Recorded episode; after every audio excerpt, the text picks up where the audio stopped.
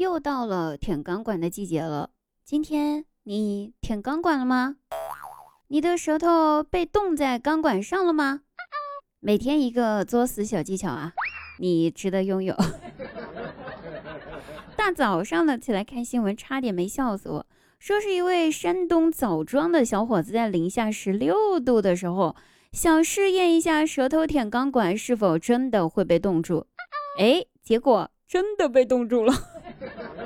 半天扯不下来，只能赶紧打电话给同事大喊：“救我！救我！”那这句救我呢，一定要学我一下哈，要把舌头伸出来喊，才有灵魂和画面感。来，大家再喊一遍：“救我！救我！”所以走啊，铁子，舔钢管去，走起！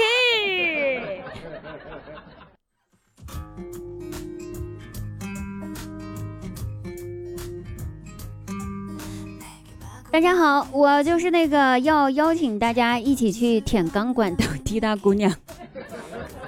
喜马拉雅搜索“滴答姑娘”四个字，点击关注。每天晚上九点，我在喜马开播，等你来听哦，不见不散。前几天的时候呢，和我爸出了趟远门，我爸自己开的车载我，我俩一起回来的时候下高速，哎。收费员居然是我前男友，也是巧了。他看到我坐在副驾驶之后呢，就悄悄对我们说：“快走吧，快走吧，快走啊！我不收你们的费，赶紧走，别让我领导看到。”我爸没说什么，赶紧开着车，咱俩就一溜烟儿就跑了。其实我心里面还有点小感动，我心想他应该还是爱我的吧，哈，不然怎么能做出这种事儿来呢？然后第二天，哼，我爸收到一条短信，老爸成了高速黑名单，因为逃交高速费。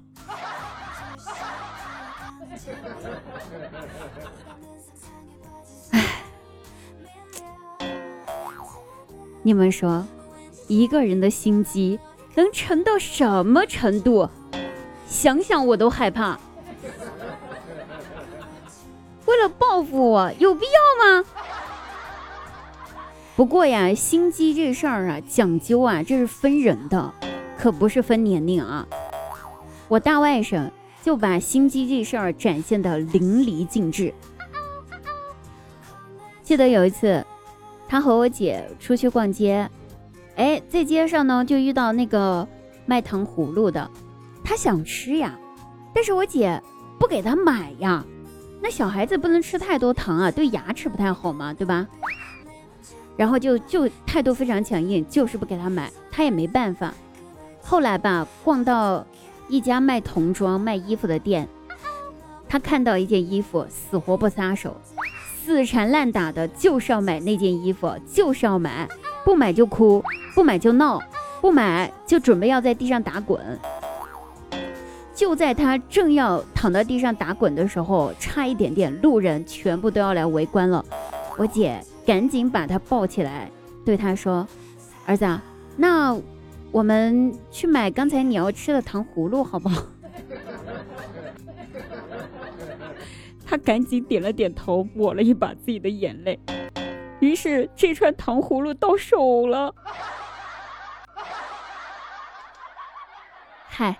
我能说啥？我只能说这招够厉害呀，小伙子，干得漂亮，给你点赞。不过，改天我估计他要是把我卖了，我还得给他数钱。哎，想一个二十多岁的人被一个几岁、十十岁、快十岁的人，然后这么搞，我真的是有点受不了。咱不说这事儿了哈，说说前几天呢，在我直播间有位听众朋友来和我聊天。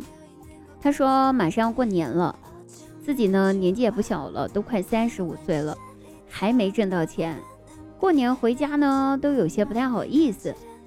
随后呀，他又自己吐槽说什么：“哎呀，这个男人呐，到了三十五岁还没有成功，就是废啦，就没机会啦，什么什么的。”嗨，你说哪有这种说法哈？希望我们听众朋友们不要被他给诱导哈，不要被他误导了。咱们来说一个事实，清朝的同治皇帝十九岁的时候就一命呜呼了，就死了。可是他距离三十五岁还有十几年呢，对不对？你说这钱挣多挣少无所谓，堂堂正正得回家过年，不怕挣得少，就怕死得早。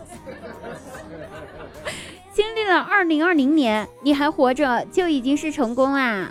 所以朋友们加油，没事儿的，对不对？二零二一年继续努力就好了。年龄只是一个数字，它不代表什么。好了，我们下期节目再会，拜拜。